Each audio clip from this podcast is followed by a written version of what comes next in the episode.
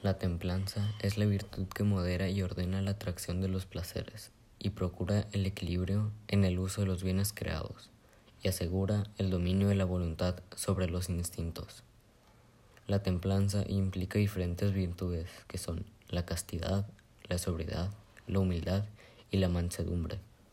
Es estar bajo el control del Espíritu Santo.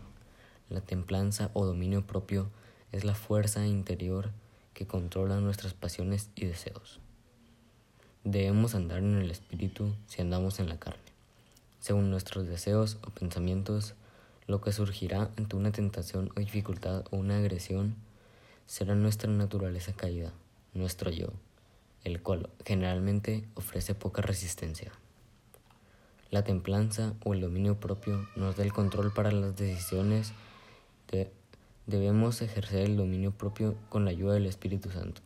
Algunos se preocupan por comer saludablemente para conservar la salud y eso está muy bien, ya que, ya que somos el templo del Espíritu Santo.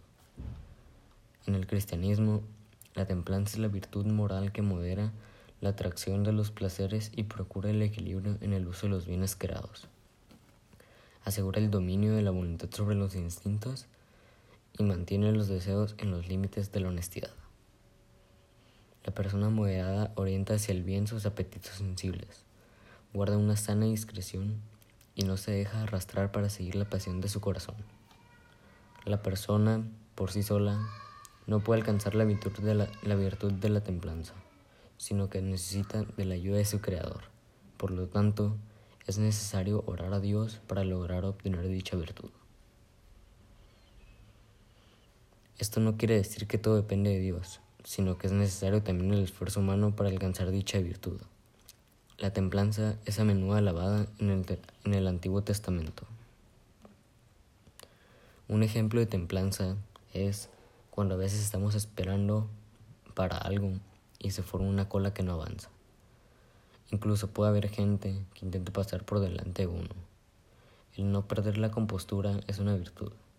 La forma de conseguirlo es pensando racionalmente y de forma positiva, sin darle una importancia exagerada a lo que nos está pasando.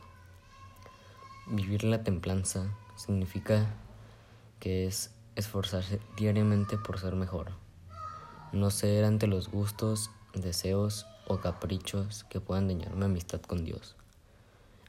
Es estar alegre al saber que puedo dominarme y ser mejor. Es ser dueño de sí mismo, del propio actuar. Es ser congruente con lo que pienso, digo y hago. Es no justificarse ni dar falsos pretextos es conocer las propias debilidades y evitar caer en circunstancias que pongan en peligro mi voluntad.